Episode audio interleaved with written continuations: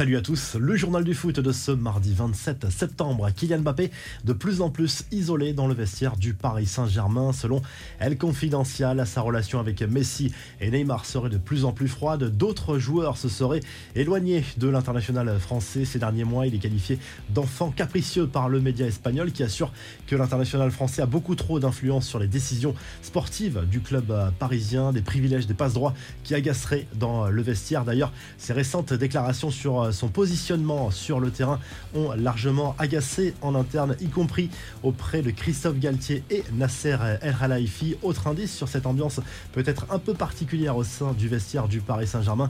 Cette euh, petite phrase lâchée par Leandro Paredes, interrogé sur sa relation avec euh, l'international français. L'Argentin s'est montré expéditif. Ceux avec qui je n'avais pas de relation, je ne peux pas vous en parler, a froidement lâché Leandro Paredes. Les fans du Real Madrid peuvent se frotter les mains, les finances du club merengue se portent bien. Le budget pour le prochain mercato estival s'annonce colossal selon la presse espagnole. Certains joueurs vieillissants vont être remplacés. Les champions d'Europe disposeraient d'une enveloppe de 425 millions d'euros. Les trois joueurs qui font rêver Florentino Pérez se nomment Jude Bellingham du Borussia Dortmund, Erling Haaland de Manchester City et Hendrik de Palmeiras. Exit donc Kylian Mbappé, malgré tout on imagine mal les Citizens lâcher le buteur norvégien 2023, quel que soit le montant proposé par le Real.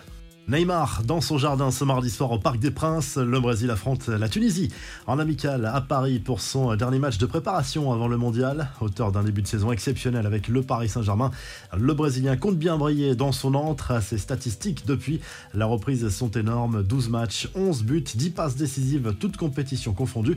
Il est tout simplement le joueur le plus décisif d'Europe en ce moment. Le match a provoqué un énorme engouement et se joue à guichet fermé au parc. Lionel Messi est lui incertain pour le match amical contre la Jamaïque la nuit prochaine. Rien de grave pour l'international argentin qui souffre d'un virus grippal.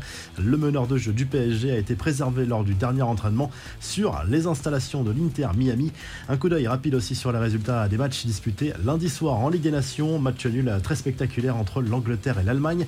Score final 3 buts partout à Wembley. On reviendra sur d'autres matchs en revue de presse.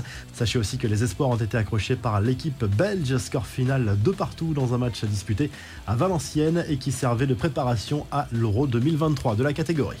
Les infos en bref, une petite info mercato. Jason Deneyer évoluera désormais sous les couleurs du Shabab Al un club des Émirats Arabes Unis. Le défenseur international belge était sans contrat depuis son départ de Lyon en juin dernier.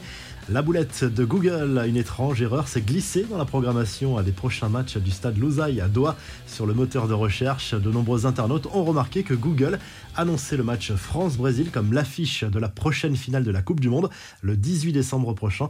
Les Bleus ne seraient pas contre cette éventualité, mais l'erreur a été rapidement corrigée. La revue de presse, le journal L'équipe consacre sa une à Didier Deschamps. Le sélectionneur des Bleus n'a pas forcément été rassuré par le dernier rassemblement de l'équipe de France. Il y a encore beaucoup d'interrogations à deux mois du coup l'envoi du mondial au Qatar sur cette euh, liste. Également sur le système tactique à aborder lors de cette euh, Coupe du Monde. En Espagne, le journal Sport se penche très largement sur cette rencontre entre le Portugal et l'Espagne en Ligue des Nations. C'est une sorte de finale pour accéder au Final Four de cette euh, compétition dans ce match, ce sont les Portugais qui ont l'avantage au classement. Ils peuvent se contenter d'un match nul face aux Espagnols pour accéder au Final Four de cette compétition. Cristiano Ronaldo sera-t-il titulaire dans la soirée? Réponse dans quelques heures. Et puis en Italie, le Corriere dello Sport revient bien sûr sur la victoire de l'Italie en Hongrie dans cette même Ligue des Nations. Un succès 2 à 0 grâce à des buts de Raspadori et Di Marco pour la squadra